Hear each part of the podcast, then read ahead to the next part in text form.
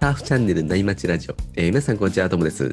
今日も内町中のたわいもないトークのようにゆるい話題で盛り上がっていきたいと思いますので皆さん海に向かう車の中なんかで聞いてもらえると嬉しいです。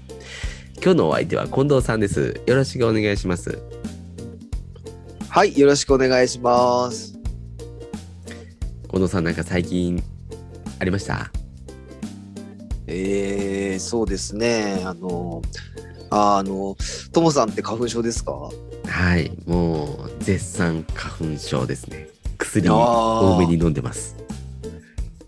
もう僕もですね、2月下旬ぐらいからやっぱ出てきますよね、花粉って。そうですね。で、まずやっぱスギ花粉じゃないですか。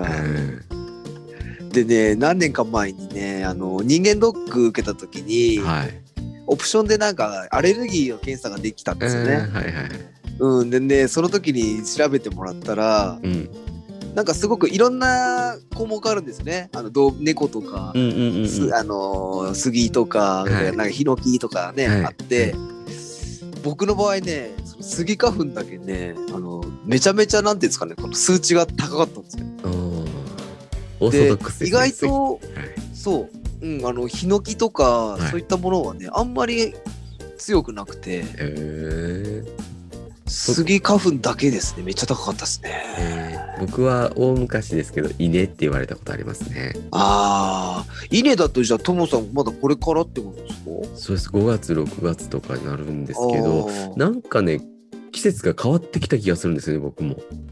あれじゃああれじゃないですか。す杉もデビューしちゃってんじゃないですか、ねなんかもう追加されてそうです 多分アレルギーって増えるって言いますしね。ね。逆に治る人もいますけどね、ああそうなんですね。そう。でねあのトムさんあの、はサーファーは花粉症にならないみたいな本って知ってます？いいやー知らないですね。あのねそういう本本出してる先生いるんですよ。えなんか免疫学だかなんかそっちの専門家みたいななんかそういうような先生の本なんですけどー、はい。多分ね僕の周りにもねはい花粉症のサーファーっていっぱいいるんですよ。まあ僕もトモさんもそうですけど。だかうんうんうんうんらね、あの本をね、書いた先生って、はいサーファーの知り合いいるのかなって思っちゃったんですね、周りに。そう、あの、確実にみんな花粉症の人ってサーファーの人いますよいね。ますねうん。でね、理論上ね、あの、やっぱりサーファーとかってこう日に当たるから、はいあの、ビタミン D の生成が活発なんですよね。はいはいはい。でね、ビタミン D ってそういう免疫系の働きにすごく助けをするもものなので、はい。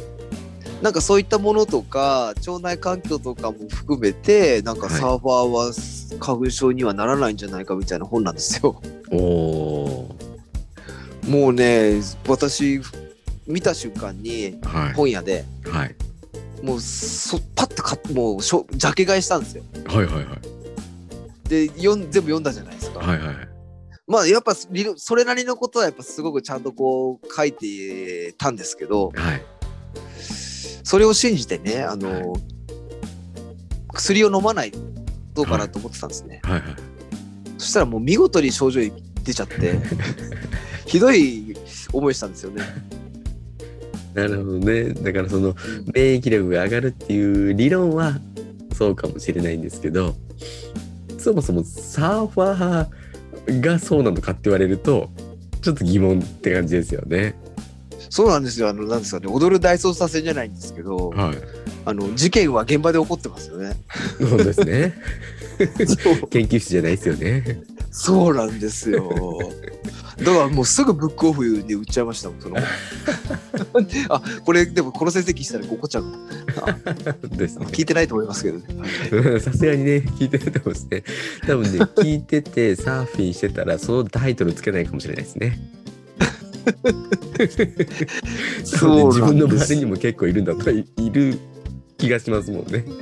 うーん、いるねね、サーフショップの人とかに聞いたんですけど、おお。結構みんなやっぱ花粉症の人多いらしいですよね。まあもしかしたら例えばねローカルの人とかねああやって海の近くで住んでる方ってなんか海行くと楽になるじゃないですか。なります。うん、だからやっぱそういったねあのー本当にこう都会のこうなんていうんですかね空気とうん海の周りの空気って違うので、その辺考えるともしかしたら環境によっても出ない人は結構い多いのかなっていうのは海の近くの人だと思うんですけどね。うんうんうんうんなんかそれちょっとねそこまでちゃんと調べてないからわからないんですけど、んそうそうそうそう。でもねそうであってもその理論本に書かれている理論とは別物ですもんね別物だと花粉が少ないから花粉症にならないっていう話です、はい、そうそうそうそうそうそうそう。だからその辺なんかね、あのーなんかねこんないかなっていうその鍼灸あるじゃないですか僕やってる。はい。それね針とかねお灸でもねはい。一応こう花粉症とか鼻づまりあと目のかゆみとかをはい。抑えるツボとかがあるんですけど、え。結局ねそれもやっぱ一時的には良くなるんですけど、はい。なかなかこう感知するというか完全なその体質の改善とかはできないので。ー、なるほど。うーんなんかねこううまい方法があればなと思うんですけど全然なんか巡り合えないですよね。うん。あのなんかパッチパッチなんとかってあのずっと下に何年かこうね、はい。あの抗体を次の抗体とかをやってこう何年かやると大丈夫になるようなこともあるじゃないですか。はいはいはい。うん、なんかそういうのもなんかずっと継続的に続けるのも結構大変だなとかって思うんってて、なんかこうねいい方法があればなって思うんですけどね。はいはいはいはいうんまあねこうやってラジオ聞いてるね人たちも困ってる人結構ね花粉症いる方いると思うんでね、うんなんかねいい情報があったらお伝えしたいと思ってるんですけどね。うん本当ですねうん欲しいですねいい情報はい。まあ今日はその話じゃないんでね。はい。そうですね。じゃあねそんなお話ししてるとアウトからいいセットが入ってきましたので本題に行こうかなというふうに思います。はい。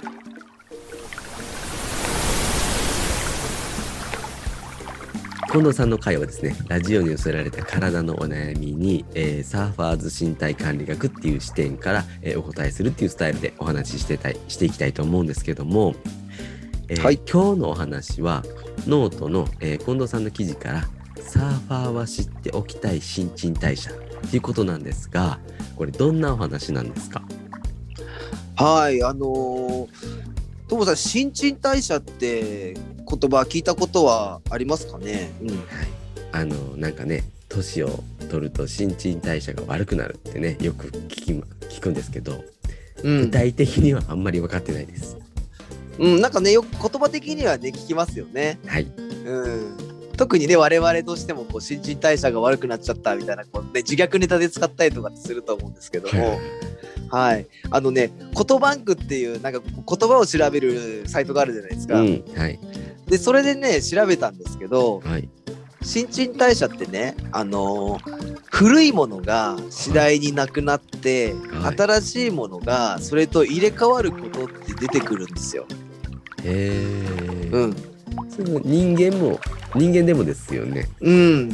あのー人間もね、やっぱこれね、すごくこう細かく見ると人間もやっぱり細胞の塊でできてるじゃないですか。はいはい。うん。一つ一つの細胞がね、筋肉作ったりとか骨作ったりってしてるんですけど、うん。これね、あの諸説あるんですけど、うん。このね人間の細胞ってね約ね37兆2000個くらいって言われてるんですよ。へえ、すごいっすね。まあこれ結構ね昔60兆個って言われてたんですけどは最近なんか37兆ぐらいだって言われててどん、まあ、これもしかしたらどんどん変わってくるかもしれないんですけどい。はい。でねこの細胞って体のはい。あの脳の細胞以外は、はい新しい細胞にねやっぱりこうどんどん生まれ変わっているって言われてるんですよこれ年齢関係なく。へえ、じゃあ本当に今も入れ替わってるってことですか？そうなんです今こうやって話してるじゃないですか。はい。こういった今ねこう話してる時にも体の中ではもう新陳代謝っていうのが起こってて入れ替わってるんですよね。へはい。で、あのーこれってなかなかねよよく見えない面もあるんですえ。けど、うん。よく見えることでまあ簡単に言うと、うんまあ爪とか髪の毛ってねこう生え変わるというかうん常にこうなってるじゃないですか。うん。ねあとはあの赤すりとかしてもらうとうん。肌がボロボロこう取れたりするじゃないですか。うん。でねこれ内臓なんかもそんな感じで、うんやっぱり少しずつ少しずつ内臓の細胞もこう入れ替わってるらしいんですよね。うん。うん。はい。でこれ一気にこうねあの肝臓がボロって取れて肝臓が新しい肝臓がボーンって出るとかってそういうわけじゃなくてうん。なんかちょっとずつちょっとずつこうリリニューアルって言っちゃ言い方変ですけど、うんなんか顔もう新しくなってるらしいですね入れ替わる感じで細胞が。うーん。うんなんか僕たちサーファーだとこう日焼けして肌がボロボロになりますよね。うん、なんかその辺なんかもしっかりケアしないといけないって最近ねちょっとよく思います。そうですよね、うんあの日焼けのボロボロってねあのすごく気気をつけないといけないですよねあれってやっぱ良くない感じしますよね、うん。顔向けちゃうのねうん。でこの辺ってねやっぱり若い頃に比べるとどうしてもそのやっぱり新陳代謝っていうのはどうしても下がってきてはいるのではい。やっぱりこうやってみん、ね、周りの方たちよりも日焼けをする機会が多い僕らのサーファーたちは少し意識した方がいいかもしれないですよね、新陳代謝について。うんで今日はねこの新陳代謝についてうん。あのもうちょっと詳しくおお話ししようかなって思ってます。はい。じゃあ先ほどかどうからねあの何回か出てるサーファーズ身体管理学っていうのはですね、えー近藤さんのねトレーナーとしての知識とか趣味のサーフィンを融合させて大人サーファーに向けて体の管理の仕方とかね知識ってところを整理したものになりますね。はい。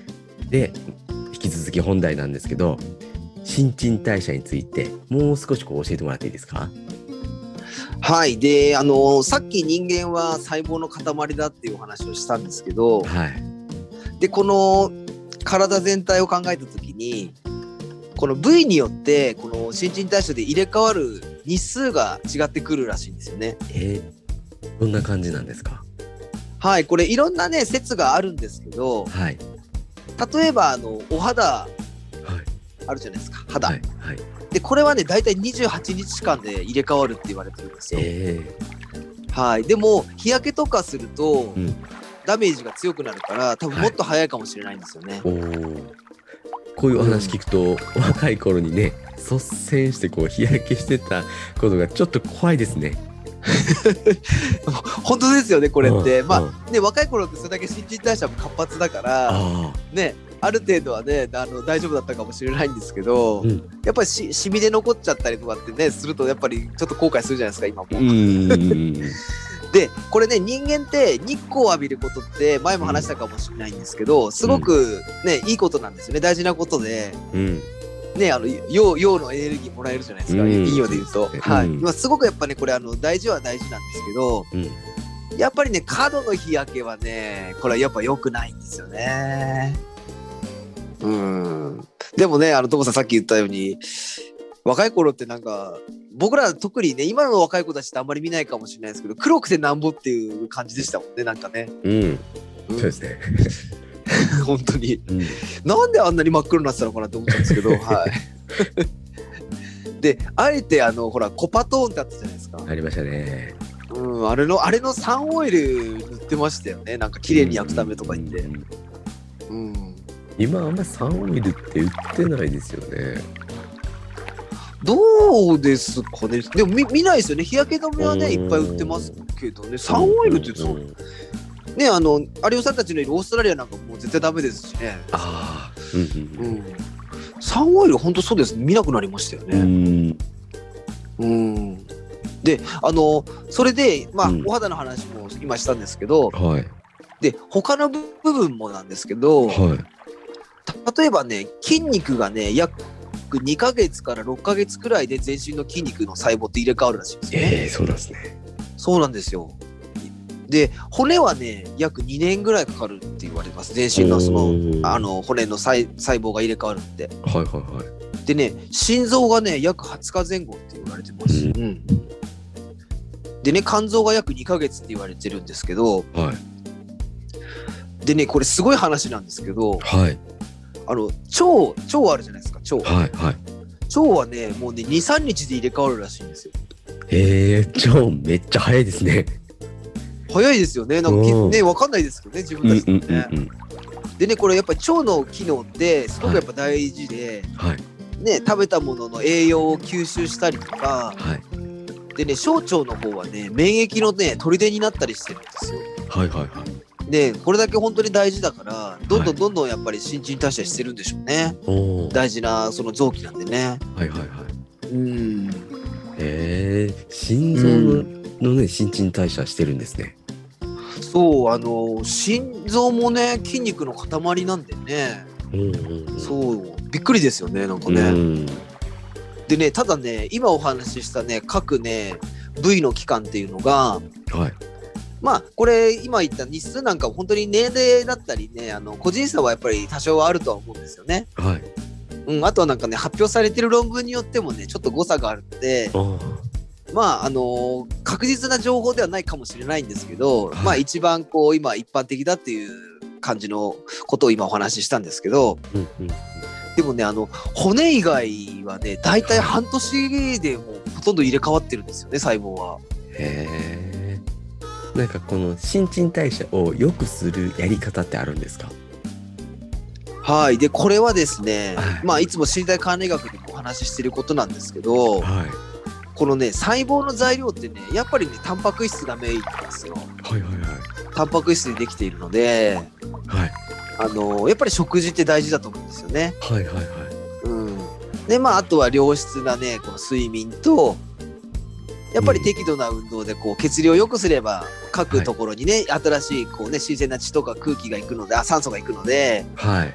あの新陳代謝を良くするんですよね。うーん。うん、なのでいつも言ってるようななんかねお正しい生活習慣が一番なんですよね。なかなかねこれ守るのって難しいんですけどね。そうそうなんですよね。あの、うんねあの相田光夫さんじゃないんですけど、うん。まあだって人間だものって言うじゃないですか。はいそうですね。ねあの多少はねこう羽目を外す時もやっぱり必要だと思うんですよね。うんただでもこの話をちょっとでも頭の片隅にあると、やっぱり日々の生活がねちょっとでも違うとは思うんですよねう。んうんうんうんあであとちょっと怖い話もしていいですかね。うん。おお怖い話って何なんですか？あのまあさっきの栄養の話とちょっと絡んでるんですけどはいあの新陳代謝ってはいまあ単純に言うとこの細胞が死んではい新しい細胞に生まれ変わるってことなんですよね。はいはいはいうん、で細胞がこうやって生まれ変わる時っていうのははいやっぱり生まれ変わる材料が必要じゃないですか。はいはいはい。でその材料があの食べたタンパク質などのやっぱり栄養素が足りなかったとしたらどうなると思いますか？うーん新陳代謝しなくなるとこですか？そうこれがですねはい。この材料がね足りなくても新陳代謝自体はするんですよ。へえ。そうするとなんかどんどん細胞なくなっちゃいますよね。ですよね。うんで普通に考えてこれ細胞がなくなっちゃうってことはうんあのでもゆ指がこれからねい新陳代謝しないからっつって指が一本なくなっちゃったりとか、うんあの耳が取れちゃったりとかねうんあのー目目が一個なくなっちゃったりとかって、うんそういうことはしないじゃないですか。うんそうなったらホラー映画ですもんね。ねみんなね、うんびっくりしちゃいますよねそしたうらね。んでねあのこれきちんとねやっぱりちゃんと栄養素が取れていないとはい。あの細胞がね正しく生まれ変われないでこのね生まれ変われないっていうのははい。さっき話したようにこの指が一本なくなっちゃうとかじゃなくてはい。数は変わらないらしいんですけどうんうん何が違うかっていうとその細胞自体の中身が違ってきちゃうんですよね。うん。中身が違うってどういうことなんですか？うん、で今例えばですねはい。今のともさんがはい。今完璧な状態だとしてはい今のともさんの細胞が100とするじゃないですか。はいはいはい。でこれが新陳代謝をすると、まあ、細胞死んでっちゃうので、まあ、ゼロになるとしますよね。はいはいはい。でそこからまた今のともさんみたいに100に新しく生まれ変わる予定じゃないですか新陳代謝って。はいでもその時に栄養素が足りないとはいもしかしたら100生まれ変わらなきゃいけないのにはい90とか85しか新しく生まれ変われないんですよね点数的に。はいはいはい。どこかしら何か欠けてちゃ欠けてたりするかするかもしれないんですよその一つ一つの栄栄養あの細胞の中でね。はいでこの栄養不足が続いてはい毎回100とか85しか新しく生まれ変われない日がうん。例えば100もう100日とかうん。。ね、あの1年2年って続いたとしたら、うん。これって内臓なんかも新陳代謝してるわけじゃないですか、そしたらやっぱどっかしらにこう内臓なんかにも弊害が出てくるような感じしませんか？うん。ああ。確かに自分のね内臓の変化とかなかなかわからないですもんね。でねそうなんですよこれちょっと怖いのはは結局普通に過ごしていてもいはい。これって気づかないんですよね、うちゃんとちゃんと新陳代謝できてるかって意外と、内面的に例えばね髪の毛がいっぱい抜けるようになっちゃったとか、うん。ね爪がなんか悪くなってきたとかって見えればわかるんですけど、うん。この内臓とかの中のことって全然自分じゃわかんないじゃないですかうん。意外とねあの普通に食べれたりとか生活できるレベルだとしたらはいそうですね。そうで本当に不調が出た時って内臓とかってはい。もう痛みがあったりとかあねあの体にこう異変が出ちゃったりする時ってもう悪くなってる時ですよあ。ね。はいはいはい。うん、でこの新陳代謝ってねこれやっぱり僕らなんかどうしても肌とかねお肌のこの外面的なことをすごく連想しちゃうんですけど、はい。この筋肉とかね内臓とかのねこういったこともやっぱりしているのではい。で腸なんかもねさっきお話ししたように免疫細胞を小腸は結構こう作ることにすごく鍵を握ったりする臓器なのではい。意外とこのちゃんとこう新陳代謝ができてなかったらとするとはい。内臓の機能とかが低下するのもそうなんですけどうん。風邪とかねウイルスとかが入ってきても免疫細胞自体がちゃんと作られてないかもしれないですよね。あそうするとこう免疫細胞がやっつけてくれるようなウイルスなんかをね、あ。はい。この防衛する体力なんかにも関係してくるんですよ。うん、でねあとはね筋肉とかアキレス腱なんかもはい。やっぱりこれ細胞の塊で新陳代謝しているのではい。これもねもしかしたら怪我もしやすくなる可能性もあるんですよね。うーん。あの今まで100だったアキレス腱がうん新陳代謝で70ぐらいのアキレス腱になっちゃったらやっぱりこう、うん強度に耐えられなくて切れちゃったりするじゃないですか。はいはいはいはい。だからね意外とねこのね、新陳代謝ってすごく大事になってきてはいはいはい。よくほらあの今の自分って半年前の食事でできているとかってよく言われるじゃないですか。ああ。そう。これってこのことなんですよね。へえ、なるほど。逆に逆を言うと今の食事はこう半年後のね自分を作るってことですもんね。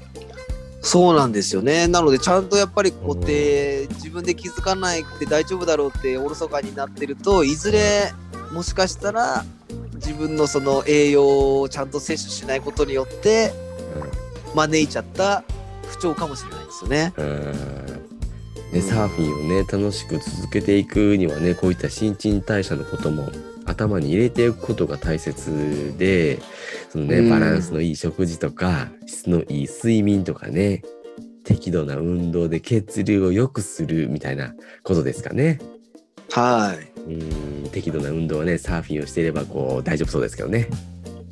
はい、もう適度な運動時点はね、もうあの、サーフィンしていれば全うん然問題ないとは思うんですよね。はい。で、あの、いつも言ってるようになかなかね、こう完璧な生活をするっていうのは難しいと思うんですようんね。うんうんうん。うん。で、やっぱりね、あの、いつも言ってるように、今日のお話なんかも、ちょっとでも片隅にね、頭の中に入れといてもらえると、うんあの、これからのね、サーフィンライフも楽しく続けていけるとは思うんですよね。うん、ねなので、ちょっとでも役立つと思えばと思って、今日、新陳代謝の話をしました。はい。なるほど参考になります。いやー、これね、本当にちょっとね、うんこういうこと考えるとちょっと怖い面もありますうん、よね。本当ですね。うんなるほど。じゃあ今日はそろそろいいお時間ですので、この辺で終わりにしようと思います。今日はですね、サーファーズ身体管理学の近藤さんの、えーサーファーは知っておきたい新陳代謝っていうお話でした。えーサーファーズ身体管理学に興味のある方は概要欄に近藤さんのノートとかインスタの URL を貼っておきますのでチェックしてみてください。えー今日も、えーサーフソウルバンドパナイさんのキンキンを聞きながらお別れです。えーそれでは皆さんのところにいい波が来ますように、えー失礼します。失礼します。そう君がそう言うから引っ越したど